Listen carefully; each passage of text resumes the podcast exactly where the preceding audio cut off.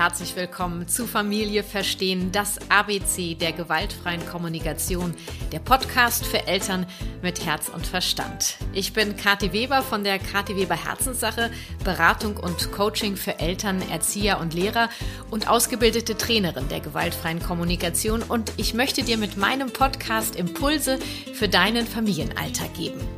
G wie Gerechtigkeit in der Familie. Das ist das Thema dieser Folge und ich spreche mit Dr. Martina Stotz, Doktorin der Familien- und Entwicklungspsychologie.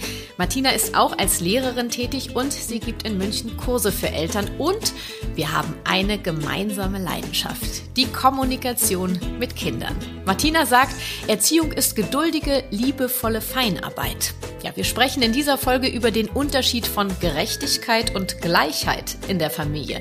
Die Besonderheit der Geschwisterbeziehung, warum es zwischen Geschwistern so oft knallt, wie Eltern damit umgehen können und warum die Hierarchie in der Familie hilft, Konflikte zu minimieren, ja sie positiv zu verändern.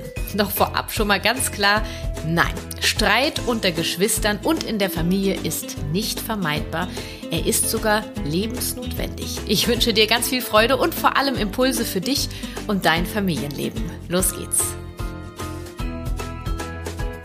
Ja, liebe Martina, ich freue mich so sehr, dass äh, du heute hier bei mir bist in meinem Büro. Ja, in ich freue mich erst, dass ich da sein kann heute. Ähm, für alle Zuhörer, wir beide haben uns auf Instagram kennengelernt. Ja, das war wirklich super schön, dass wir uns da ja, jetzt kennengelernt haben. Und dann haben. haben wir uns einmal in München getroffen und eigentlich gleich festgestellt, wir haben auf jeden Fall äh, unsere Herzen schlagen für das gleiche oder ähnliche Themen, so, ne? Kann man schon sagen. Ja, für sehr ähnliche Themen, würde ich sagen.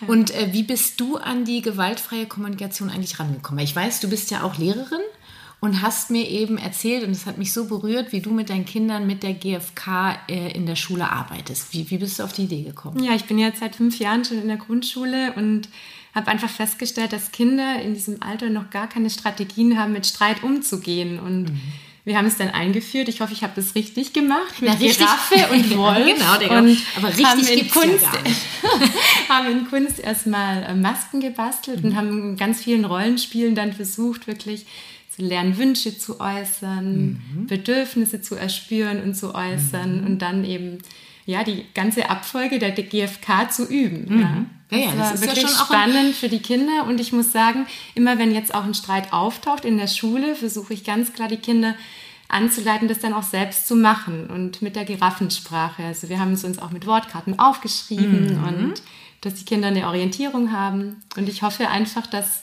sich das durch das Üben weitgehend dann weiterentwickelt. Da glaube ich fest dran. Ich wünsche mir, dass die Eltern wissen, was sie an dir haben. was für ein Geschenk. Ach, da habe ich gerade eine ganz nette Anekdote. Und zwar habe ich von einer kleinen ähm, Schülerin neulich gehört, dass sie meinte, ja, also ihre Eltern würden ja nicht so miteinander sprechen. so, wie reden die denn miteinander? Ja, das habe ich dann mir erspart, weil es mich ja nichts angeht. Nein. Aber ja, das fand ich ganz nett dazu, dass sie das schon gespürt hat und mhm. gemerkt hat, den Unterschied eben. Mhm. Mhm. Ja, da sieht man mal, wie empfänglich Kinder für sowas auch sind. Definitiv, ja. Und äh, wir haben uns ja heute ein Thema rausgesucht. Ähm, ich glaube, das ist auf jeden Fall eins deiner Herzensthemen, denn es war Thema deiner Doktorarbeit unter anderem. und es ist auch mein Herzensthema. Ähm, und zwar haben wir uns geeinigt, dass wir es nennen G wie Gerechtigkeit in der Familie. Und am Ende geht es um die Streitigkeiten. Ne? Von Geschwistern, ja. ja. Bist du selber Schwester? Ja, ich habe einen älteren Bruder, der ist drei Jahre älter. Und genau. habt ihr euch viel gestritten damals? Wir haben uns richtig viel gestritten. Mm, also ich weiß, von was ich spreche, wenn es um Streiten geht. Ja, okay. musste mich viel wehren als kleine Schwester. Ja, äh, hast du irgendwie eine Geschichte, wo du sagst, die, die ist so sinnbildlich für eure Beziehung damals? Ja, also er hat immer versucht, mich ordentlich zu verarschen. Ja. er hat mir zum Beispiel einmal seine Tintenpatronen verkauft für ähm, vier Mark das Stück. Ach, tatsächlich, für das Stück. und irgendwann habe ich dann gemerkt, dass die ja eigentlich auch woanders gibt oder dass ich die von meiner Mama auch ähm, bekommen könnte. Ja, gratis. Dass ich ordentlich bereichert mit meinem Taschengeld. Mm, Also ich eine Glastür ist auch mal geflogen, weil Echt? er so wütend war, dass er die so zugeschlagen hat. Ja. Und die ist kaputt gegangen? Mhm, ja. Ach krass. Zur Freude meiner Eltern. also ich selber bin ja auch Schwester und wir sind nur 18 Monate auseinander. Wow. Mhm. Okay. Und ähm, wir haben uns, glaube ich, auch viel gestritten. Beziehungsweise, ich weiß noch von meiner Mutter immer der Satz, Kinder, jetzt hört auf zu streiten. Der mhm. hängt mir noch immer so in den Ohren. Und ähm, ich kann behaupten, dass ich in meiner Kindheit keine Streitkultur gelernt habe. Okay. Also. Und die Beziehung heute? Heute, ähm, also wir haben eine Beziehung. Mhm. Ähm, ich glaube, wir haben im tiefsten Innern auch eine sehr enge Beziehung. Ähm, kommunizieren gerade recht wenig miteinander, weil sie hat zwei Kinder, ich habe zwei Kinder mhm, und die Jobs und so weiter. Aber mit, im Herzen bin ich sehr eng mit ihr verbunden, mhm. das auf jeden Fall. Nur ja. hatten wir auch nach, also ich sag mal, wir hatten, glaube ich, so nach der Schule, als dann jeder so studiert hat, hatten wir auch echt harte Phasen. Mhm. Also. Ja, es ist natürlich auch zwei Mädchen. Und das ist mhm. natürlich einmal seid ihr vom Geschlecht ja, mhm. gleich und habt ganz viele Gemeinsamkeiten dadurch. Und man vergleicht sich auch natürlich immer mit dem am sich ähnlichsten. Das heißt, ihr hattet ah, ganz okay. viele Möglichkeiten, euch zu vergleichen. Da ist natürlich die Konkurrenz dann auch größer. Ja, die habe ja. ich nie gespürt. Also ich habe meiner spannend. Schwester gegenüber nie eine Konkurrenz gespürt. Mhm. Ich glaube, das hat eher sie, aber ich kann jetzt nicht für sie sprechen, mhm. das weiß ich nicht. Und du hast es ja zum Thema deiner Doktorarbeit gemacht. Ähm, warum? Also ehrlich gesagt muss ich, ähm, musste ich immer daran denken, dass ich in meinen Schulklassen Kinder hatte, mhm. weil ich mhm. ja schon während der Studienzeit viel in der Schule war, die oft auch davon be also berichtet haben mhm. tatsächlich, dass sie immer, immer weniger bekommen und ähm, also die Kinder haben da offen mit mir drüber gesprochen. Also und ich habe gemerkt, dass, dass sich viele Kinder mhm. tatsächlich zu Hause ungerecht behandelt fühlen. Mhm. Und ich kenne das auch aus einigen Familien, einfach aus meinem Bekanntenkreis, dass immer wieder Kinder tatsächlich eher die Lieblingskinder sind. Und es berichten mir manchmal sogar auch Mütter, dass sie sich einem mhm. Kind einfach näher fühlen als dem anderen. Das finde ich spannend. Ich würde jetzt ganz gerne, also da möchte ich gleich drauf zurückkommen, ja. weil ich mir da selber als Mama äh, eine Meinung zugebildet ja. habe zu meiner Beziehung zu meinen Kindern. Der Titel deiner Doktorarbeit, den möchte ich mhm. hier doch nochmal nennen. Und zwar heißt der da eine empirische Studie zu emotionspsychologischen Bedingungen und Folgen elterlicher Bevorzugung von Geschwistern. Mhm. Martina, was Hauptsache heißt, kompliziert. Ja, genau. Was heißt das übersetzt? Also es geht quasi darum, welche Faktoren eine Rolle spielen, wenn ein Kind bevorzugt wird oder benachteiligt wird. Mhm. Also was die Hintergründe sind. Welche Rolle spielen die Eltern? Welche mhm. Rolle spielen aber eben auch die Kinder? Weil es sind ja nicht nur die Eltern, die bevorzugen, sondern das gehört ja immer zusammen. Ja. ja? Das Verhalten des Kindes führt auch zu einem Verhalten der Eltern und andersrum. Das ja, steht ja, in einem engen Zusammenhang. Ein System. Genau, ein System. Und im Grunde war es mir ganz wichtig herauszufinden, welche Faktoren eben dazu führen, dass ein Kind ein Lieblingskind werden kann, mhm. um eben dem besser vorbeugen zu können. Mhm. Weil man weiß ja, die Geschwisterforschung ist leider so ein bisschen vernachlässigt worden mhm. und ich bin sehr froh, dass es die letzten Jahre sich verändert hat und gerade dieses Thema war in Deutschland eben noch gar nicht erforscht. Ach, tatsächlich. Ja. Na, ich finde gerade diese Beziehung unter Geschwistern, das ist ja schon was Besonderes. Ne? Also Geschwister sind ja ihr Leben lang miteinander verbunden. Da kannst du halt nicht mal Schluss machen oder mhm. so, oder? Ja, das ist so. Und ich sage auch immer, man verlangt sehr viel eigentlich von Kindern, wenn sie sich mit diesem Geschwisterkind vertragen müssen. Ich meine, wir mögen ja auch nicht jeden gerne. Nee. Und es gibt einfach Geschwisterbeziehung, da funktioniert es gut, weil man sich vielleicht auch gerne mag, ja, mhm. und der mhm. andere einem sympathisch ist. Aber mhm. es heißt nicht, dass das Geschwisterkind dir sympathisch sein muss, der, die Bruder, äh, der Bruder oder die Schwester. Es nee, muss nicht sein. Nee. Und was würdest du sagen, zeichnet eine Geschwisterbeziehung aus? Ja, das sind verschiedene Aspekte. Also mhm. auf der einen Seite ist natürlich da die extreme Nähe. Umso näher der Altersabstand, umso mehr ist da auch die Nähe da. Mhm. Aber gleichzeitig natürlich auch die Rivalität. Und mhm. man buhlt natürlich dann schon sehr früh um die Zuneigung der Eltern. Und man spricht auch immer, gerade wenn es um Geschwister geht, um so ein Machtverhältnis. Also jeder mhm. hat ja mhm. seine Rolle. Es ist eine mhm. Hierarchie da in der Familie. Mhm. Und man hat seine Position, zum Beispiel als Erstgeborener oder Zweitgeborener oder als Nesthäkchen. Auch da sprichst du ein Thema an, was mir sehr am Herzen liegt. Ähm, einmal nochmal zurück zu diesem Lieblingskind. Mhm. Also ich hatte das Gefühl, als ich mein zweites Kind bekommen habe, die wird jetzt drei, mein Sohn ist elf, für alle, die es nicht wissen. Also ein relativ großer Altersunterschied. Deswegen, als du gerade geredet hast, habe ich so ein bisschen überlegt, wie ist das bei uns und so weiter. Dann war so, habe ich so gemerkt zu diesem, äh, kann ich überhaupt einem zweiten Kind diese Liebe geben?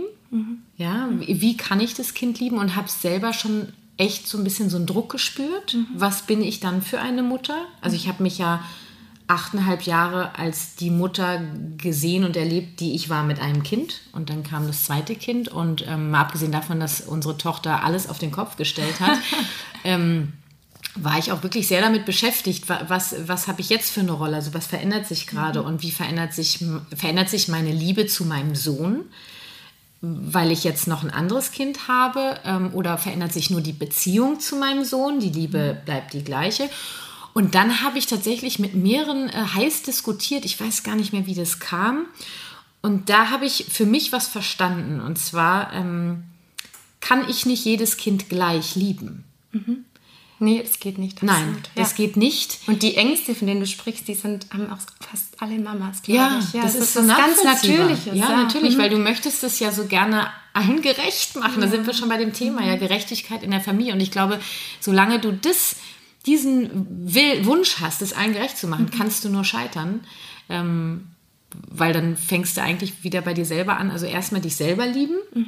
Ja, und dann ist da mein Erstgeborener und zudem habe ich die Liebe, die ich habe. Ja. ja. Und die, diese Liebe, von der ich spreche, die ist ganz tief in mir drin, die wird sich nie ändern. Ja. Weil er ist mein Sohn. Ja. Mhm. Zu meiner und sie Tochter, ist ganz besonders und einzigartig. Ja. Ist sie und mhm. zu meiner Tochter genauso, nur fühlt die sich anders an. Mhm. Und ich möchte weder sagen, dass die zu meinem Sohn stärker ist oder schwächer mhm. und bei meiner Tochter genauso. Es ist eine andere Liebe. Ja. Ähm, ich würde sagen, ich, möcht, ich, ich will gar nicht sagen, welche stärker ist. Es nee, man muss es nicht bewerten. Nein, es gibt es ja. für mich gar nicht. Das sind zwei Gefühle, die ja. ich habe. Mhm. Zwei andere lieben, weil es zwei andere Menschen mhm. sind. Mhm. Ja. Und ähm, es ist ja auch so, sorry, dass ich dich gerade unterbreche, aber es ist ja auch so, dass auch Kinder eine andere Form von Liebe vielleicht brauchen. Mhm. Also ich sage immer, man muss so ein bisschen als Eltern oder man darf als Eltern herausfinden, welche Sprache der Liebe braucht mein Kind. Mhm. Ja, es gibt ja zum mhm. Beispiel Kinder, die sehr, sehr kuschelig sind und ganz viel körperliche Nähe fordern, ja. Mhm. Und dann gibt es Kinder, die einen eher abweisen und zurückweisen und vielleicht zum Beispiel gar nicht gestillt werden wollen. Also mhm es kann schon so losgehen. Und da ist es die Herausforderung auch als Mama und auch als Papa, eben herauszufinden, was für eine Sprache der Liebe spricht mein Kind, was braucht mein Kind, auch in den unterschiedlichsten Entwicklungsphasen. Also das natürlich gucke ich sehr darauf, was meine Kinder brauchen. Mhm das als Sprache der Liebe zu bezeichnen, finde ich großartig. Also es gefällt mir, weil das ist am Ende die Liebe, diese Fürsorge, mhm. die ich ja habe als Elternteil. Ne? Ja, und es ist auch zum Beispiel in der Pubertät, wenn wir das als Beispiel nehmen wollen. Mhm. Natürlich ähm, ist es mir da unangenehm als Jugendlicher, wenn die Mama mir einen Abschieds Abschiedskuss gibt. Ja? Mhm. Und mhm. das heißt aber noch lange nicht, dass das nicht dieses will. Kind keine Liebe mehr braucht, sondern mhm. vielleicht ist es dann eher abends zusammen ins Kino gehen oder sich mal abends kurz Zeit nehmen und genau. gemeinschaftlich genau. da geht es, was trinken, ja. So geht also, das bei uns jetzt los. Ich habe ja. das gemerkt, ähm, äh, da verändert sich was äh, und äh, wir haben jetzt einmal die Woche abends ein Date. Ach, also wir beide mhm. und dann gehen wir entweder essen. Mhm. Ähm, oder mein Mann ist unterwegs und wir kochen zu Hause was. Mhm. Und dann ist wirklich, dann meistens geht er einkaufen und äh, dann kochen wir zusammen und da entstehen ganz andere Gespräche, sehr wertvoll.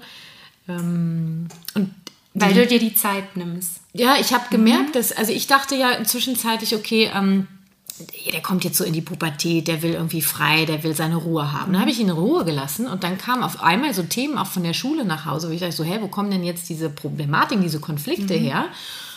Und habe echt geforscht und geforscht mhm. und habe dann gedacht, ja, er will natürlich frei. Ja, ja er will Freiraum.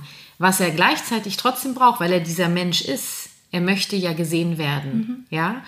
Und äh, habe dann eben das verändert, wie wir miteinander sind. Genau ja. das, was du gerade gesagt hast. Wie ja? schön, ja. Also, also ich du hast dich mitentwickelt und ich habe beobachtet. Ja, Im aber schön habe ich beobachtet, festgestellt, hier hakt was. Mhm. Natürlich am, am Anfang kam totale Panik hoch, weil es waren schon thematisch äh, Dinge, wo ich dachte so, oh Gott, mein, das endet ja. Also wirklich diese riesen Sorgen, die auf einmal als Mutter mhm. kommen. Und dann habe ich mich erstmal um mich gekümmert, das dank der gewaltfreien Kommunikation wirklich, okay, wir haben hier Situation X. Mhm. Welche Gefühle habe ich gerade? Ja? Ich mhm. bin voller Sorge. Mhm. Ähm, welche Bedürfnisse habe ich und was kann ich tun, damit ich, also am Ende kam raus, dass mir die Verbindung zu meinem Sohn fehlt. Mhm. Und dann habe ich überlegt, was kann ich tun, um eine Verbindung zu meinem Sohn zu bekommen. Schön, und, dann, und daher kam auch die Sorge, weil wenn die Verbindung genau, nicht da genau. ist, hat man auch die, das Gefühl, man ist hilflos und kann sich nicht mehr kümmern. Genau, ja. genau. Und äh, dass ich, ich bin besorgt, das war mein Gefühl. Und dann habe ich rausgefunden, dass es ist, dass mir die Verbindung fehlt. Ich möchte eine mhm. Verbindung haben. Und dann habe ich geguckt, wie kann ich die bekommen an also angepasst an den Mensch, der mein Sohn ja ist mhm, und der schön. sich gerade verändert. Ja, er ist nicht mehr der, vor einem Jahr haben wir abends, jeden Abend hat der irgendwie von mir eine Fußmassage bekommen. Glaubt man nicht, Martina, dass Ach, der gerade ja. Fußmassagen von mir haben möchte. Ach, da bin ich neidisch. Ich liebe Fußmassagen. Du kriegst gleich keine von mir. bin ich sehr neidisch. Ja. Ähm, und das ist auch ein Punkt, weil er natürlich wahrscheinlich irgendwann aufgehört hat, das auch einzufordern. Genau. Und da sind wir auch an einem wichtigen Punkt. Nur weil ein Kind auch es muss gar nicht mal das Alter sein, es kann auch der Charakter sein. Es gibt einfach Kinder, die mhm. nehmen sich mehr. Mhm. Auch von ihren mhm. Eltern. Mhm. Da sind wir auch wieder beim Gerechtigkeitsgedanken. Es gibt Kinder, die in der Geschwisterbeziehung dann auch mehr einfordern von den ja, Eltern. Die, und die das haben andere die gut, bleibt dahinter zurück. Und da ist natürlich auch Feingefühl so ein bisschen gefragt. Weil natürlich auch die Kinder, die sich zurücknehmen, sind übrigens häufig auch die mittleren Kinder, weil die das mhm. gewohnt sind. Die mhm. hatten ja nie die Aufmerksamkeit allein für sich. Ja. ja. die, also auf die darf man ruhig ein bisschen Augenmerk haben, dass sie nicht es so kurz kommen. Es ist die Verantwortung der Eltern zu beobachten, mhm. auch zu gucken, wen habe ich hier, welche Familienmitglieder sind gekommen, mhm. ja, was sind wir für ein Konstrukt. Ähm, aber auch die Kinder kennenzulernen, genau, finde ich. Zu beobachten. Weil, ja, das ist das Beobachten, was du so schön beschrieben hast jetzt mit mhm. deinem Sohn. Weil wenn ich mein Kind kenne, dann kann ich einfach viel besser darauf eingehen. Und das mhm. erfordert eben auch Zeit mit meinen Kindern alleine. Mhm. Ja, ja. Und das, das machst du ja auch so großartig mit deiner Tochter und deinem Sohn, dass du dir mhm. wirklich die Zeit also, alleine nimmst. Genau. Und was mir bei meiner Tochter wichtig ist, die ja wiederum ein ganz anderer Typ ist. Wie ich sagte anfangs, sie hat unser Leben, unser Leben, unser Leben auf den Kopf gestellt, äh, tatsächlich. Anfangs habe ich gesagt, sie hat eingeschlagen wie eine Bombe. Das meine ich, das meine ich äh, positiv, ja. ähm, und äh, das war auch eine große Herausforderung, erstmal zu gucken, okay, was für ein Wesen habe ich hier? Mhm. Dann zu gucken, was braucht dieses kleine Wesen? Ähm, und wir haben uns dann sehr darauf eingestellt ähm, und gleichzeitig zu gucken, dass mein Sohn, der ja schon achteinhalb Jahre bei uns war, äh, zu gucken, dass er auch noch seine Bereiche bekommt. Ähm, ja, ich finde es wichtig, dies äh, wirklich beobachten. Wen habe ich da? Und dann eben zu gucken, und wenn dieser Gedanke aufkommt, äh, äh, ich muss ich sie alle gleich lieben. Und ich, ich, ich kann sie gar nicht alle gleich lieben.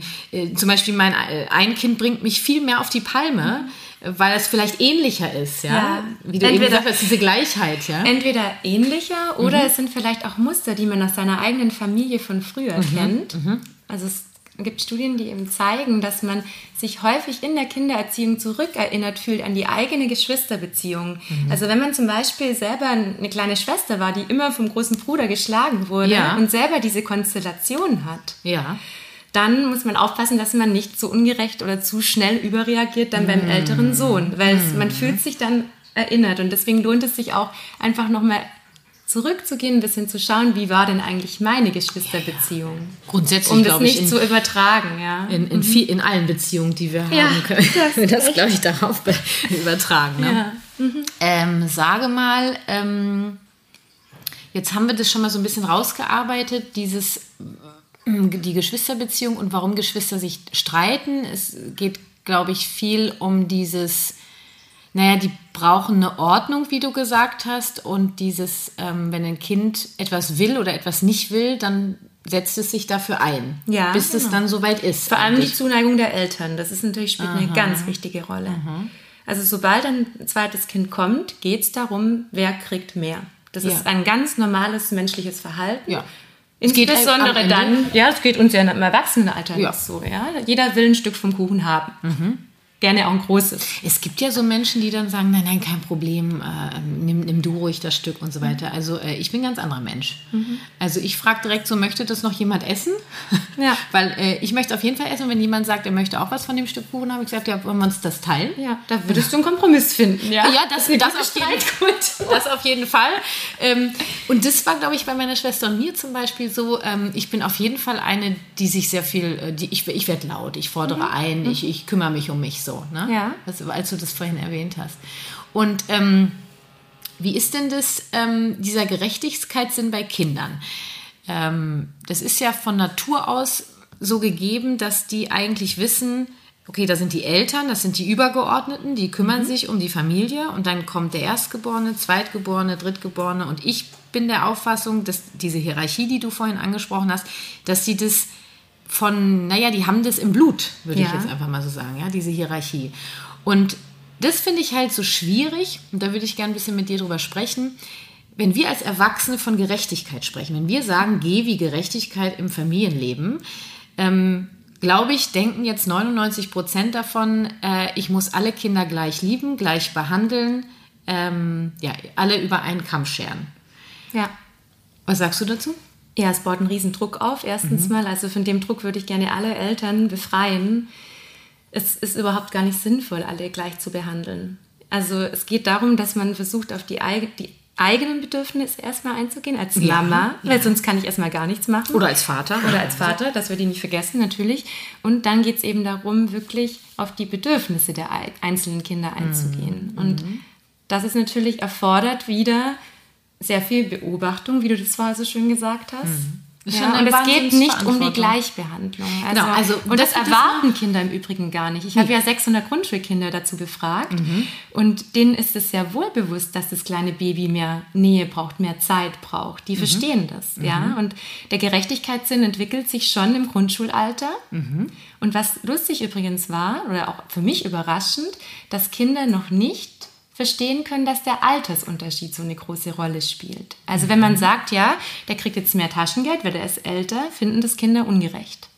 Das ist ganz mhm. spannend. In diesem Alter ist es noch schwierig. Deswegen habe ich auch im Nachhinein gedacht, ist es denn so gut, den Altersunterschied als Grund zu nehmen? wenn man etwas erklärt. Mhm. Da, wie siehst du das dann? Ja, das äh, genau. Das ist im Grunde genommen diese Hierarchie, die ich angesprochen mhm. habe dass ich weggehen würde von ähm, du bist der Ältere oder du, du bist jetzt schon drei Jahre älter oder das darf er oder sie, weil er schon älter ist Super, oder du ja. kannst das nicht lernen, sondern was, wovon ich ausgehe, und das ist der bindungspädagogische Ansatz, ähm, dass die Kinder das im Blut haben, mhm. wer welche Rolle in der Familie hat. Also wir haben das Oberhaupt, das ist entweder der Vater oder die Mutter, das haben die beiden miteinander auszukaspern, ja. Dann kommt die zweite Position, die beiden bilden eine Gemeinheit, ja, mhm. die sind äh, die beide dann zusammen haben die Führung und dann kommt das erstgeborene Kind, zweitgeborene, drittgeborene. Mhm. Das heißt, Gleichberechtigung, äh, also Gerechtigkeit ist nicht Gleichheit. Ja, ja sondern also jeder hat seine Rolle genau. und die ist festgesetzt. So, und was heißt das jetzt, Martina? Das finde ich nämlich sehr spannend. Ich habe das schon mal in einer Podcast-Folge nämlich angedeutet und mhm. dann habe ich mehrere E-Mails bekommen und auch bei Instagram so, äh, Kathi, könntest du darauf nochmal eingehen? Ja. Ähm, also, die Kinder sind intuitiv. Die, die ähm, fragen mit ihrem Herzen äh, und, und wir nutzen unseren Verstand. Wir sind kognitiv. Das heißt, was ich sagen möchte ist, wir Erwachsenen gehen mit dem Verstand rein und sagen, Gerechtigkeit ist, es muss alles gleich verteilt sein. Ja, und so ist es. Eben nee, vom nicht. Herzen mhm. nicht, weil die im Blut haben, die wollen diese Rolle haben. Mhm. Das heißt, wenn ich das weiß, ähm, ich habe zum Beispiel drei Kinder, ja. ja, dann versuche ich im Alltag möglichst oft in Situationen die Ordnung herzustellen. Mhm.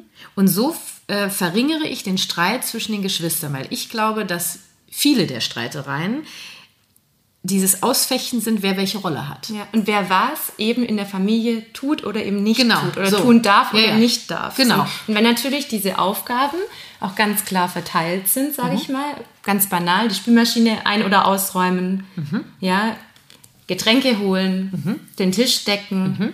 Wenn es dafür ganz klare Regeln und Strukturen gibt, ist es definitiv schon mal ein Punkt, wo wir vorbeugen können. Damit können wir vorbeugen. Das hat erstmal mit der Hierarchie nichts zu tun. Da würde ich zum Beispiel empfehlen, was ich in der sechsten Folge, glaube ich, das waren die, ist die Familienkonferenz, mhm. dass du sagst, okay, wir brauchen Hilfe im Haushalt und dass die Kinder mitentscheiden können, wer was macht. Also das, ne, wenn jetzt zum Beispiel einer null Bock hat, den Müll rauszubringen, aber liebend gerne ähm, den Pappmüll rausbringt, warum soll er dann äh, den Müll rausbringen? Dann lass ihn doch bitte den Pappmüll rausbringen und er mhm. hat Freude daran, weil er gern die Kartons kaputt tritt. Ja, ja dass die Kinder auf jeden Fall mitbestimmen dürfen. Genau, also ja. was wir mhm. machen, mhm. was mhm. gemacht wird, entscheidet das Familienoberhaupt, ja. also diese zwei Elternteile. Mhm. Ja. Und wie das dann am Ende aussieht, finde ich, können die Kinder mitgestalten, altersentsprechend. Ja. So, und wenn wir jetzt die Hierarchie mit reinnehmen, ähm, ist es ja so, dass der erst, also wenn wir jetzt zum Beispiel, was nehmen wir jetzt für ein Beispiel, weil ich hatte mir ein bisschen was überlegt. Ähm, nehmen wir mal, warte, ich gucke mal eben, ob ich es jetzt finde. Äh, äh, äh, äh. Nee, jetzt bin ich schon, bin ich schon drüber weg. Einen Augenblick bitte. Könntest du mal kurz ein bisschen singen, dass die Musik. Nein, la, la, la. äh, Okay, äh, ich finde es gleich. Also, dass es ist, wer zuerst da war, ja, der, der kommt auch zuerst dran. Das mhm. heißt, ähm, mache ich zum Beispiel so, wenn ich äh, Essen vorbereitet habe, dann bekommt zuerst das Familienoberhaupt, dann kommt der zweite, also ich verrate jetzt nicht, wie das bei uns ist. Das mhm. wechselt auch manchmal. Auf jeden Fall kriegt einer von den Erwachsenen zuerst den Teller, dann ein zweiter Erwachsene, dann kriegt der Erstgeborene und dann bei uns die Zweitgeborene. Ähm, das ist festgelegt. Das ist festgelegt und da sage ich nicht, du kriegst zuerst, weil du bist der Ältere. Ganz wichtig, ja. Sondern mhm. äh, es ist einfach, äh, du, kriegst, äh, du kriegst jetzt deinen Teller und du kriegst dann deinen Teller. Mhm. Ja? Ähm, ich kann sogar noch sagen, du kriegst den Teller, du bist zuerst da gewesen, der Erstgeborene, aber wer sagt das schon im Alter? Mhm. Ja? Äh, du bist einfach zuerst da gewesen. Und wenn jetzt äh, das zweite Kind sagt irgendwie, ich will äh, das, ich will auch, und kannst du sagen, du, ich guck mal, ich kümmere mich gerade um dein Geschwisterchen. Ja, mhm. und sobald ich damit fällt, bist du dran. Ich, weil wir haben nur zwei Hände. Mhm. Wie soll ich denn sowas gleichberechtigt mhm. machen? Und wenn ich dann anfange, wir, wir könnten auch, wenn es Geschwister sind, eng, eng aneinander, wenn es zum Streitthema ist, würde ich das zum Beispiel in einer Familienkonferenz ansprechen. Und vielleicht können die das untereinander dann auch sagen, okay, eine Woche so, eine Woche so mhm. oder jeden Tag wird gewechselt. Ähm, Genau, weil das, das ist gut, dass du das mal ansprichst, ja. weil ich auch finde, man muss aufpassen, dass man nicht einem Kind dann so eine Rolle zuschreibt und das andere Kind dann vielleicht denkt, ich krieg's nie oder sich dann benachteiligt fühlt dadurch. Genau, ja, und, und das finde ich super, dass, dass du es ansprichst. Nochmal. Nur, und deswegen ist es wichtig, dass wir nicht nur sagen, der Erstgeborene oder die Erstgeborene mhm. äh, war zuerst da und bekommt auch zuerst, sondern gleichzeitig hat dieser Mensch auch schon mehr Pflichten in mhm. der Familie. Ja, es sorgen ja alle fürs Wohle der Gemeinschaft. Wir gehen in der gewaltfreien Kommunikation davon aus, dass der Mensch das auch im Blut trägt, ja. ein Interesse zu haben, zum Wohle der Gemeinschaft, also zur Familie in diesem Sinne beizutragen. Heißt natürlich, ähm, der, der zuerst da war, kriegt zuerst zum Beispiel jetzt das Essen, wie ich es eben gesagt habe, hat aber eben auch schon eben mehr Pflichten, wie zum Beispiel die Spülmaschine auszuräumen. Und das Oder wird auch klar kommuniziert. Das wird klar kommuniziert. Mhm. Ähm, dass jeder seinen Platz hat Genau. genau. Und seine Aufgaben. Und es gibt eben Gründe, warum ein. Äh, es ist. Also bei mir ist das jetzt relativ unkompliziert, größtenteils, weil der Altersunterschied so groß ist. Das birgt andere Problematiken, mhm. ja. Ähm, nur was diese Aufgabenverteilung betrifft. Ähm, auch wenn die Kinder sehr eng aneinander sind. Und da spreche ich jetzt zum Beispiel aus meiner Kindheit, wenn ich mir vorstelle, meine Eltern hätten das gewusst, ähm, und die hätten darauf geachtet, hätten wir uns A weniger gestritten. Ich glaube, unsere Beziehung wäre nochmal eine andere. Mhm. Und es hätte uns total geholfen. Ich bin nur 18 Monate älter. Und trotzdem wäre zum Beispiel meine Schwester früher ins Bett gegangen, wenn es mhm. nur fünf Minuten sind. Mhm. Ja, dann hätte ich mich kurz, ich habe hier die Position, ich war zuerst da. Ja. ja ich, ich, natürlich gehe ich später ins Bett. Auch wichtig für den Erstgeborenen, gerade ja. an der Stelle. Dann hast du auch eben mal die Zeit und eben auch die besondere Rolle. Und ja. auch gleichzeitig finde ich wichtig fürs zweitgeborene Kind, das wird ja alleine ins Bett gebracht. Es mhm. bekommt eine ganz andere Aufmerksamkeit, noch viel mehr, ne, kann da die Nähe bekommen. Also es geht nicht darum, wer jetzt besser oder wer mehr bekommt, das wirklich, das möchte ich so dringend sagen und ich glaube, das ist für viele Hörer jetzt eine große Herausforderung, mhm.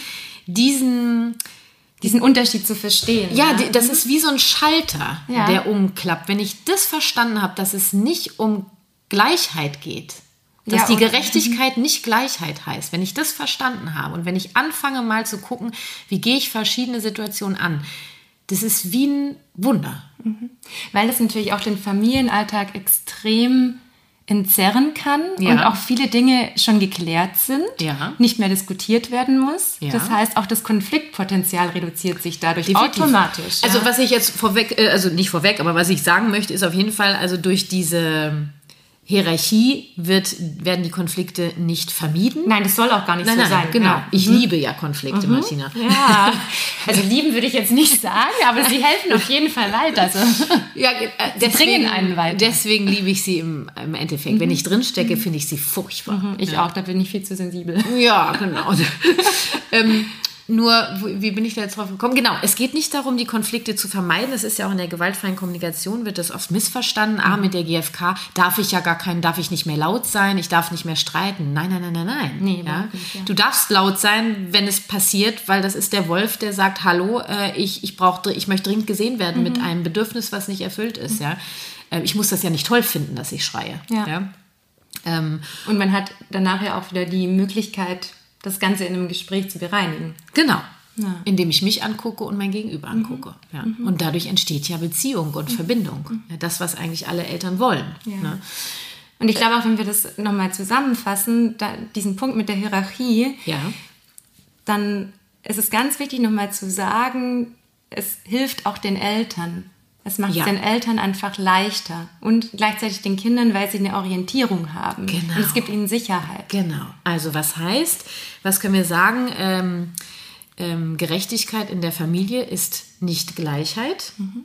und heißt, wir haben eine Struktur, eine Hierarchie und als Eltern haben wir die Aufgabe, diese Hierarchie Mm, zu ordnen mhm. und diese Ordnung gibt Sicherheit. Und ja. so entstehen weniger Konflikte.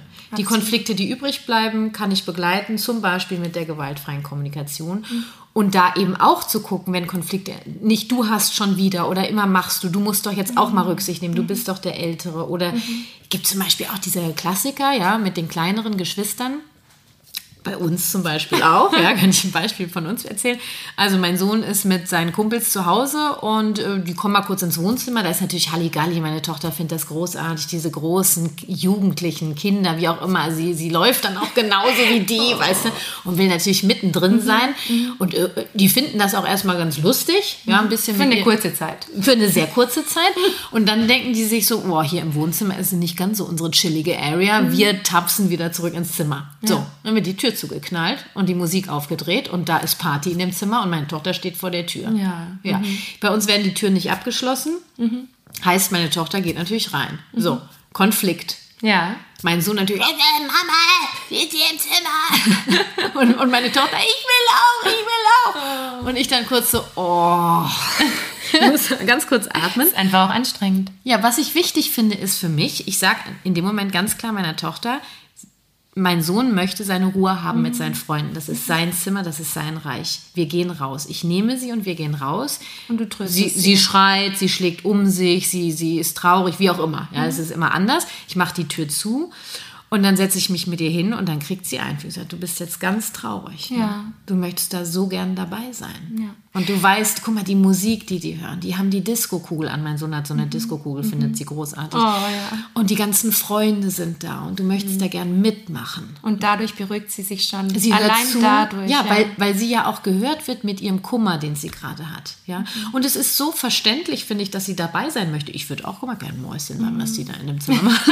Aus anderen Gründen. Ja, es ist verständlich. Und wenn, wenn man ihr dieses Verständnis in dem Moment nicht gegenüberbringt, dann kann sie sich auch schwer beruhigen. Ja, ich sage ja nicht, du bist die Kleinere, du darfst da nicht rein. Mhm. Ich sage, das ist der Raum hier und die brauchen jetzt ihre Zeit mhm. und die machen da ihr, ihr, ihr Ding. Mhm. Ja, und dann kriegt sie die Einfühlung und wenn ich dann irgendwann merke, sie fährt so ein bisschen runter, das dauert mal länger, mal kürzer, ähm, dann sage ich, guck, und wir zwei sind heute Nachmittag hier, ähm, was machen wir beide? Mhm. Ja, und dann warte ich, was von ihr kommt, ob sie schon soweit ist. Oft ja. ist es so, ähm, dass sie dann noch gar nicht so weit ist, das merke ich dann und dann sage ich, du möchtest erstmal hier noch ein bisschen bei mir auf dem Schoß sitzen. Ja, oft brauchen sie dann wirklich längere Zeit, ja, so um getröstet ja. zu werden. Ja, das ist dann einfach auch eine Verletzung. Genau, ich finde es nur wichtig, diesen, dass mein Sohn kriegt seinen Raum als Älterer. Mhm. Die mhm. machen da Erwachsenenprogramm in Anführungsstrichen, ja. Da hat die Kleine nicht zu suchen. Mhm. Andersrum, wenn... Er kann natürlich die Empathie auch lernen, ja, andersrum, denke ich. Also, genau, das kriegt das heißt nicht, dass, dass äh, er sie jetzt da ins Zimmer lassen soll und nee. jedes Mal ähm, sie dabei haben soll. Aber selbstverständlich kann man mit ihm auch darüber sprechen. Ja, das mache ich dann zum Beispiel abends, ich, ja. ja. wenn er das mitgekriegt hat. Ne, sage ich, Mensch, du hast das heute mitgekriegt, als ihr da im Zimmer wart. Das ist der Kleinen ganz schwer gefallen. Ne? Mhm. Hast du das gehört? Ja, und dann frage ich, wie es ihm damit ging. Ähm, ja, naja, hat ihm schon ein bisschen im Herz wehgetan, aber du wolltest halt deine Zeit mit deinen Jungs haben, ne? Du wolltest alleine sein und so, mhm. ja, ja, genau. Ja, ich sage, ich habe mich äh, um sie gekümmert, ne? Sie ihr ist das ganz schwer gefallen, sie möchte so gern dabei sein und mhm. die findet euch so spannend, ja. Ihr seid für die die Kings schlechthin, ja. Und das wiederum führt dann dazu, dass zum Beispiel Tage später sind wieder Freunde da, dann sind sie länger im Wohnzimmer. Mhm. Ja. ja. Ja? weil er das dann aus freier Entscheidung heraus genau. macht. Ich sage ja, nicht, du bist der Ältere und du musst auch mal Rücksicht genau. nehmen. Mhm. Ja, nee, ich lasse ihn den Raum. Ja, sage, okay, das ist, du bist der Ältere, du, also das sage ich ihm so nicht, ne, aber das ist dein Ding. Und ich, ich führe die Kleine da durch, lasse ihn teilhaben und dann merkt er, ähm, also das ist ja auch, dass du dieses zu lernen, Bedürfnisse von anderen zu sehen. Und ja. er macht das dann aus freien Stücken. Er macht das so gerne. Mhm. Und äh, irgendwann brauchen sie wieder ihre Ruhe und gehen wieder ins Zimmer. Und ja. das ist dann auch in Ordnung, weil ja, du hast ihm ja sein Gefühl zugesprochen. Du hast angenommen, dass er seine Ruhe braucht und sein Bedürfnis hat seinen Platz. Genau. Und allein dadurch lernt er dann ja auch, diese Empathie zu empfinden. Genau. Und wenn du ihm diese Möglichkeit nicht geben würdest, sondern sagen würdest, du hast es zu machen mhm. und von oben nach unten mit dem Daumen drauf, ja, dann würde er es vielleicht tun, aber nur, weil er Angst hat vor einem Vorwurf. Ja, und das genau. sollte nicht die Motivation sein, etwas zu tun, auch wenn man fürs Leben eigentlich lernt. Ja. Genau. Das ist wunderschön. Und das Gleiche ist doch äh, beim Trostgeben zum Beispiel. Ähm, wenn ich äh, Geschwisterkinder habe, ich kann nicht, ich habe ein Herz, ich habe zwei mhm. Hände. Ja? Mhm. Ich kann nicht allen Kindern gleichzeitig Trost geben. Das heißt, wenn ich es mit der Hierarchie angehe, mhm. kriegt zuerst der, der zuerst da war, Trost. Mhm. Ja? Ich kann den anderen begleiten. Ich sage, schau, ich kümmere mich jetzt gerade hier um Paul mhm. zum Beispiel. Ja? Ähm, ich bin hier und wenn ich mit Paul fertig bin, bin ich sofort für dich da und dann nehme ich mir die Zeit für dich. Es sei denn natürlich, es, ähm, das Bedürfnis ist, des jüngeren Kindes ist gerade akuter. Ich glaube, da würde ich dann nochmal schauen, wenn man merkt, man müsste vielleicht schon erst mhm. beim Zweitgeborenen hinschauen, dann würde ich mir vielleicht tatsächlich erst da die Zeit nehmen. Ja, das würde ich dann entsprechend kommunizieren. Ja. Mhm, ich sagen, guck mal, schau, also sie kommst du gerade klar? Sie braucht mhm. es gerade, ich würde mhm. mich gerne kümmern, kommst du gerade klar? Genau. Ja? Aber grundsätzlich bin ich bei dir. Ja. Dass diese Hierarchie beachtet wird, auch da wieder. Ja, es ist ja auch so, guck mal, wenn, wenn du äh, Kinder hast und die streiten sich kaum, ja, dann äh, ist doch, ne? Es geht ja nur darum, wenn ich merke, es herrscht ein Ungleichgewicht mhm. oder die, oh Gott, die streiten sich, ich, ich will wirklich wissen, was ist da los? Ja. Dann wirklich zu gucken, es ist ein Riesenhilfsmittel, mal zu überlegen, weg von diesem Gleich zu gehen, mhm. in die Gerechtigkeit. Was heißt Gerechtigkeit für Kinder? Dann komme ich auf die Hierarchie und mir dann Alltagssituationen anzugucken. Ja, ich sage ja jetzt auch nicht und du ja auch nicht, das musst du jetzt so machen. Ja. Du musst jetzt, wenn jemand, wenn beide Trost brauchen, musst du den ersten und dann den, ja, und der erste hört sich auch schon wieder so wertend an. Das, ja, das stimmt. Das möchte ich ja eigentlich gar nee, man muss für sich wahrscheinlich in der eigenen Familie die Hierarchie finden Gucken, und in manchen genau. Situationen und schauen, wo ist Platz, genau. wo kann ich es anwenden. Wo gibt es bei uns Situationen, wo ich das wunderbar, wo ich wunderbar die Ordnung herstellen kann für die Familie, ähm, und zum Beispiel beim ins Bett bringen. Ich finde, dieses Beispiel ist wirklich sehr treffend gewesen. Zum Beispiel, mhm. ja. Ähm, was gibt es noch? Ähm, na, dieses Essen verteilen zum mhm. Beispiel. Mhm. Dann habe ich es, ähm, wenn äh, beide ein Anliegen haben, mhm. Ähm, dass ich, wenn ich das überblicken kann, dass beide warten könnten, ja, dass ich sage, okay, erst kommt mein Großer, ja, und dann ich kurz warten, ich höre zu, mhm. ja, das hält äh, meine Tochter sehr schwer aus, ja, äh, die, die kann das kaum ertragen. Die kann das auch nicht ertragen, wenn mein Mann und ich miteinander sprechen. Und das ist zum Beispiel auch wichtig. Ähm, es ist ja oft so, dass wenn die Kinder ähm, Schwierigkeiten haben mit dem Schlaf und dass dann irgendwann, also so war das zum Beispiel bei uns, ähm, das Baby im Ehebett schläft, mhm. ja, äh, der eine Elternteil äh, im anderen Kinderzimmer und der andere wiederum auf dem Sofa. Das ist für die Familienordnung eigentlich eine Katastrophe, weil das ist ja eine Wahnsinnsverantwortung für dieses kleine Wesen, was da in diesem riesen Bett liegt, was eigentlich den beiden Oberhäuptern gehört, ja. Ja, um da eine Ordnung reinzukriegen. Mhm. Und das hat mir damals total geholfen. Mhm. Ich, gesagt, wir, ich brauche einen Weg, dass wir wieder unseren Platz kriegen. Mhm. Auch als Paar. Ja, ja. genau, mhm. total mhm. wichtig. Mhm. Ja. Wie bin ich da jetzt drauf gekommen? Ich weiß nicht, aber ich finde gerade, ähm, dass wir zum, zur Paarbeziehung kommen, gerade sehr schön, weil ich dazu auch unbedingt heute noch was sagen wollte gerade wenn es jetzt auch um Geschwisterstreit oder um insgesamt die Streitkultur geht unter Geschwistern, ja. was total vernachlässigt wird, finde ich, ist einfach, wie streitet streiten Eltern als Paar. Mhm. Und man denkt ja immer, ja, das kriegen die nicht mit. Vielleicht ist die Tür zu, wie auch immer. Aber Kinder haben so feine Antennen. Und ja. das ist wirklich was, ich finde, man müsste sich sehr gut überlegen als Paar, wie man miteinander spricht vor den Kindern. Mhm. Weil das ist, sage ich, aus meiner Sicht einer der größten Einflussfaktoren, wenn es um gewaltfreie Kommunikation auch geht. Das wirst mhm. du noch besser wissen, weil du da die Expertin bist.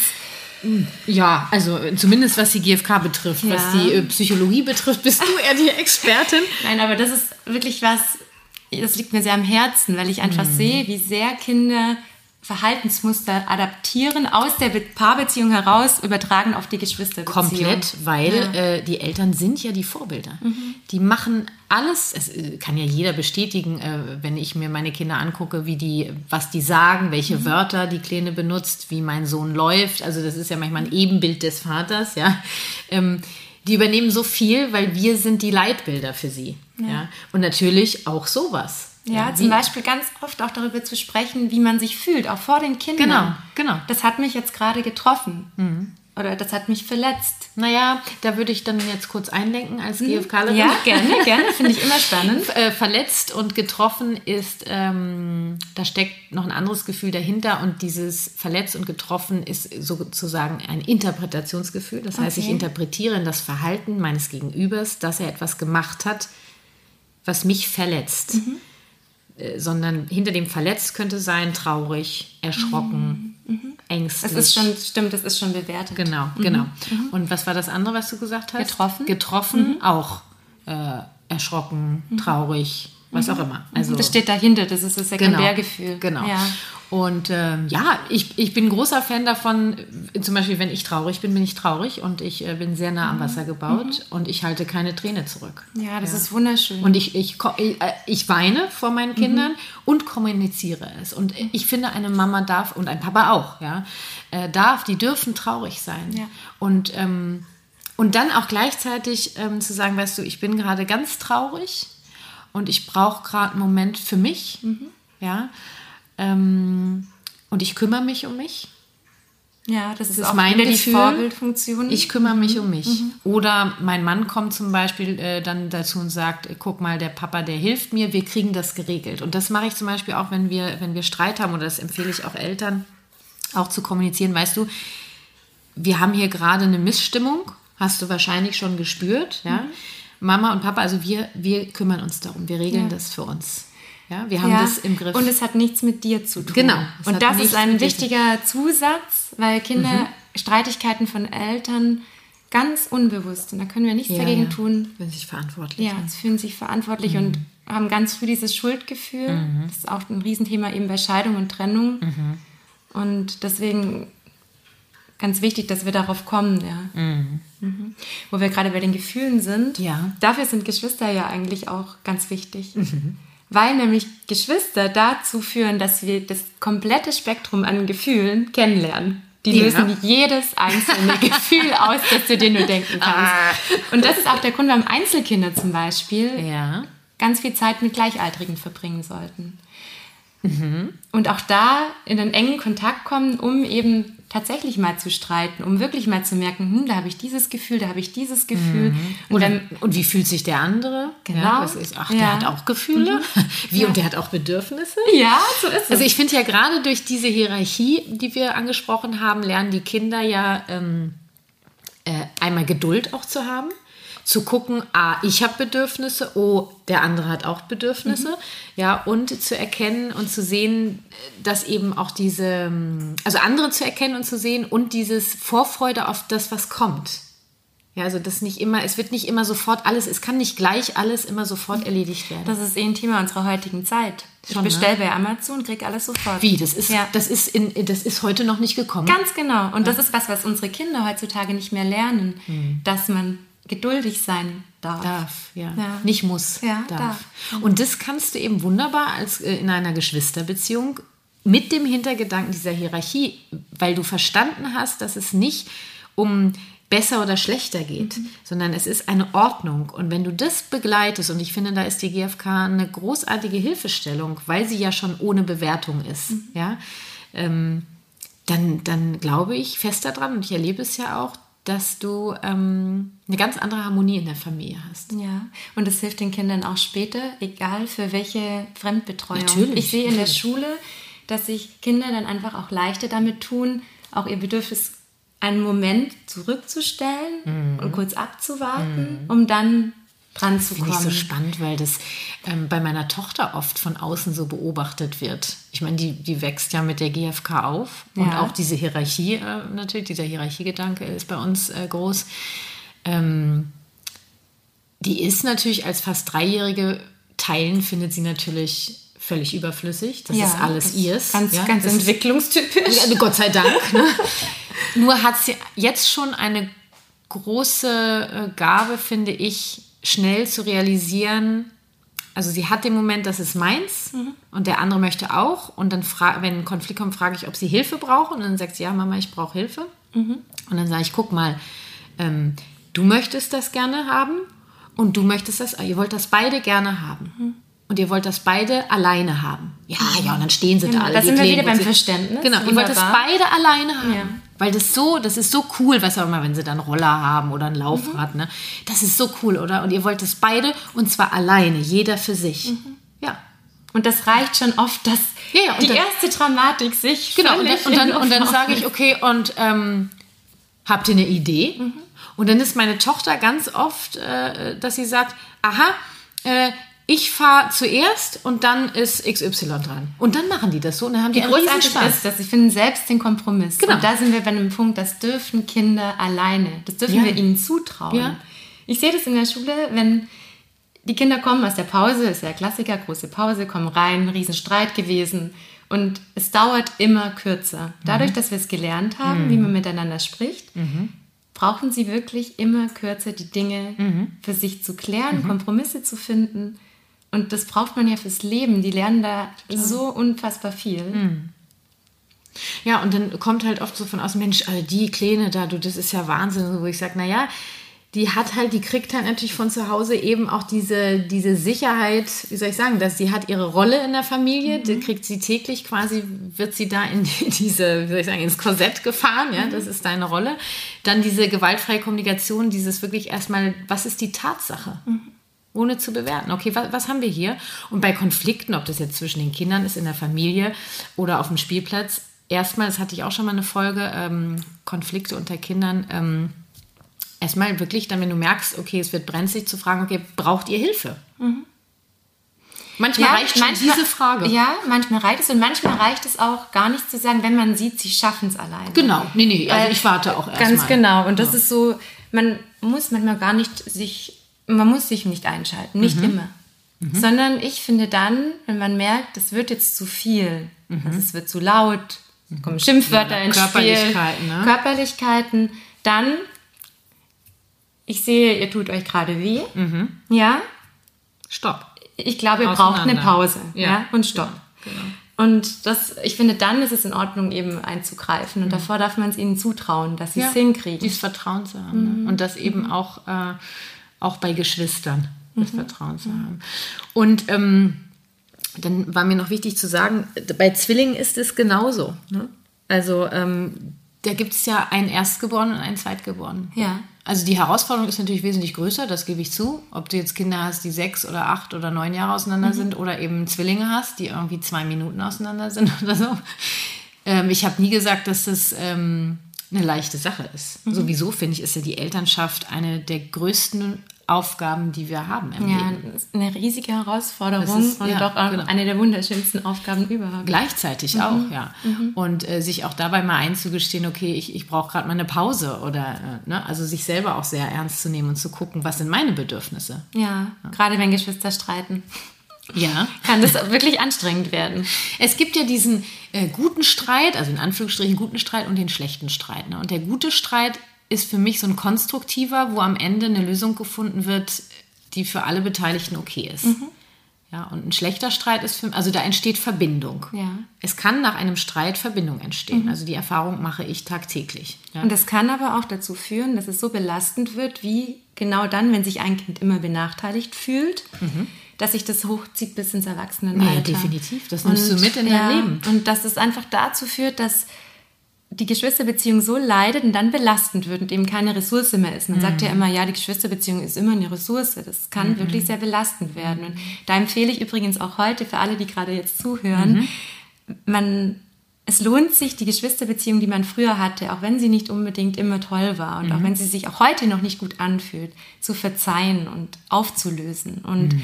wenn man das Gespräch nicht suchen kann, es gibt manchmal eine Seite, die blockt, dann ist es okay.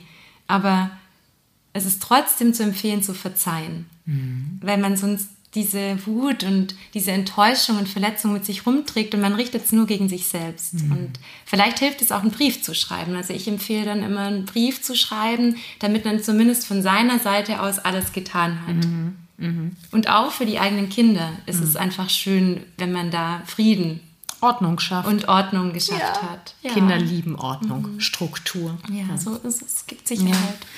Sag mal, und ja genau, dieser negative Streit wollte ich noch sagen, das ist eben dieser, ähm, der ist, äh, der ist nicht konstruktiv, äh, der ist beleidigend, da wird verletzt, da werden Gefühle verletzt ähm, und da das ist dann eher so ein Machtkampf dann irgendwann. Ne? Und das ist ja unter Geschwistern, das hast du ganz am Anfang angesprochen, dieses Machtding und dieses Wer wird mehr geliebt. Mhm. Glaubst du, also würdest du das unterschreiben, dass ich sage, haben Eltern das im Blick mit der Hierarchie ja, und weg von diesem Gleich, sondern rein in, in dieses Gerechtigkeit nach der Ordnung.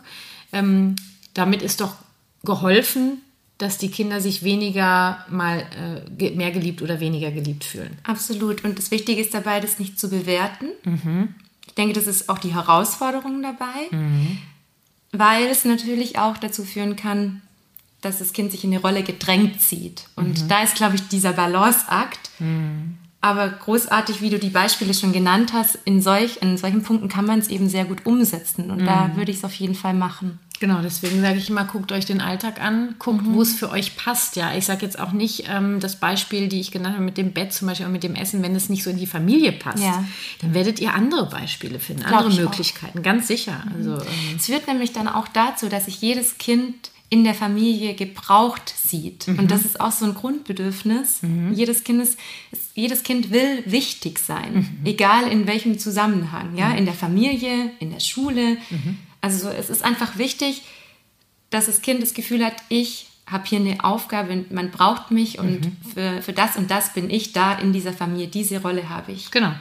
Ich habe gerade noch überlegt, so Situationen zum Beispiel ganz lapidar beim Auto einsteigen. Würde ich zum Beispiel, äh, würde ich automatisch steigt der Ältere ein, dann mhm. das Zweite, dann das Dritte, wie auch wie viele auch immer du hast. Also das ist nur ein ganz, ganz banal eigentlich. Mhm. Ja? ja? Oft ist es ja dies, wenn das Baby kommt, dann ist es, ähm, dann hat immer das Baby die spielt die erste Geige und ja. und jetzt warte mal und so weiter und da wirklich zu gucken, ich sage nicht, das Baby links liegen zu lassen, auf Nein. gar keinen Fall. Nur wirklich auch da schon ganz sensibel zu gucken, ja, dass der Erste und vielleicht gibt es auch schon einen Zweiten, ja, ihre, ihre Position behalten und die wirklich bestärken in ihrer Position. Und wenn es von Anfang an so ist, mhm. dann entsteht auch kein Ungerechtigkeitsgefühl.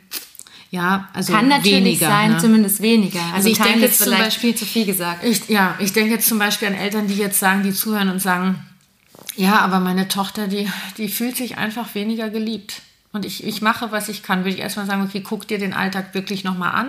Denken, guck mal, was äh, Martina und ich, was wir jetzt hier gerade geredet und haben. Nimm Zeit mit Zeit. ihr alleine. Genau. Mit ihr alleine, alleine. und das von beiden Seiten. Mhm, genau. Und schau hin, welche Sprache der Liebe sie braucht. Mhm. Ja, genau.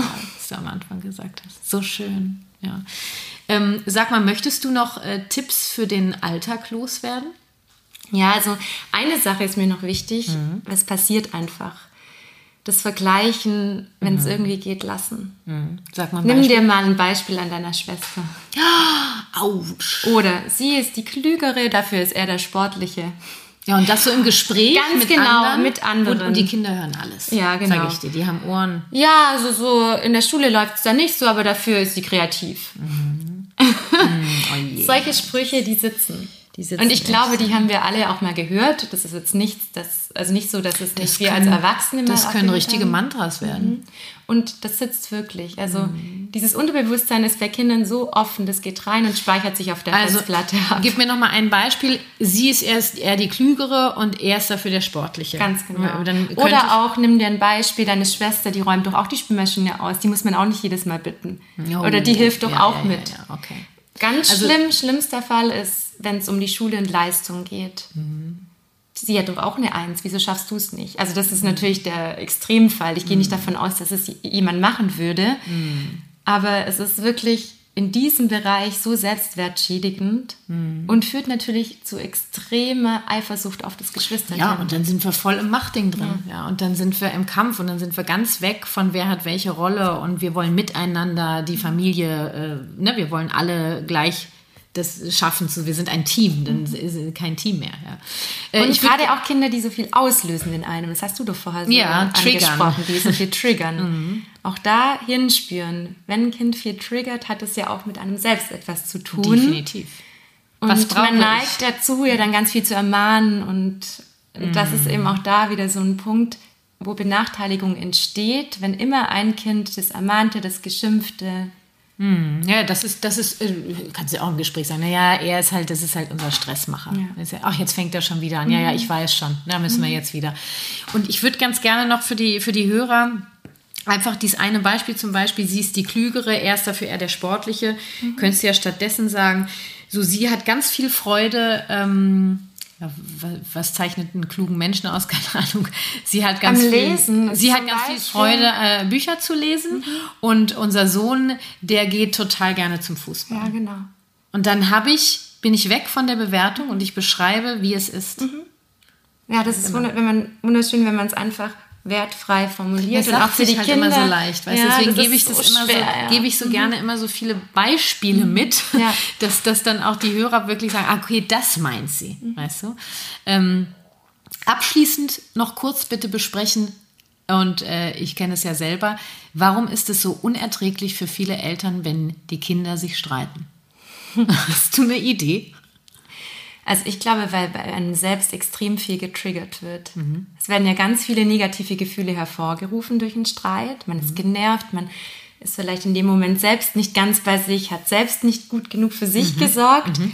Und ich denke, ruhig bleiben und das Ganze mit Humor nehmen, kann man immer dann besser, wenn man auch selbst gut mit diesen Gefühlen umgehen kann. Ja. Also wie geduldig ist man mit sich selbst? Mhm. Umso geduldiger kann ich vielleicht dann auch damit umgehen, wenn meine Kinder anfangen zu streiten. Also weil ich es nicht auf mich beziehe. Sind wir bei der Selbstfürsorge? Genau, die Kinder ja. machen das nicht, um mich zu ärgern. So ist es, ja. ja. Ähm, und ich glaube, weil viele von uns diese Streitkultur gar nicht gelernt haben. Also die, wir kommen ja aus einer ganz anderen Entwicklung. Äh, da hat, also ich kenne das nur, man hat sich nicht gestritten. Nee. Das gehört sich nicht. Streit ist etwas Schlechtes. Mhm. Ja? Diese autoritäre Erziehung genau. war ja ganz klar so. Ja, da wird nicht ja. gestritten. Ruhe jetzt. Mhm. Ja? Ähm, so der unterdrückt einfach. Ja. Oder dass zum Beispiel die Hierarchie in der Familie einfach so durcheinander ist, dass sie gar nicht mehr dieses, ähm, ja, dass sie selber ihre, also dass Eltern selber ihre Rolle in der Familie nicht mehr finden. Mhm. Das ist dann das Gegenextrem. Genau. Das ist ja auch das immer, wofür das ich plädiere. Ja, ja, weil ich immer sage, viele wissen, sie wollen ihre Kinder nicht autoritär erziehen. Ja. Und gleichzeitig ist aber dann auch nicht klar, wie möchte ich es dann eigentlich machen. Also diese Klarheit, genau. die du ja heute so oft jetzt angesprochen hast, ist da einfach wichtig. Klar Gut. zu wissen, wie ich es haben möchte. Also nochmal abschließend, wir haben eine ähm, Gerechtigkeit, was keine Gleichheit ist. Wir gucken uns die Hierarchien der Familie an ähm, und wir beobachten ja. statt zu bewerten. Wir lernen unsere Kinder ganz genau kennen, auch mhm. wenn sie uns gar nicht ähnlich sind. Ja, und wie hast du es so äh, äh, gesagt, äh, so schön gesagt, wir spüren, welche Liebe mein Kind braucht. Mhm. Welche Form, genau. Welche Form der Liebe mein Kind braucht. Okay, Martina. Ach, es hat super viel Spaß gemacht. Wir, wir, wir, drücken jetzt auf Stopp. Ich glaube, wir quatschen gleich noch ein bisschen weiter. Ich danke dir total für den Austausch. Ich dir auch. Ja, und äh, sag einfach bis bald. Ja, bis bald.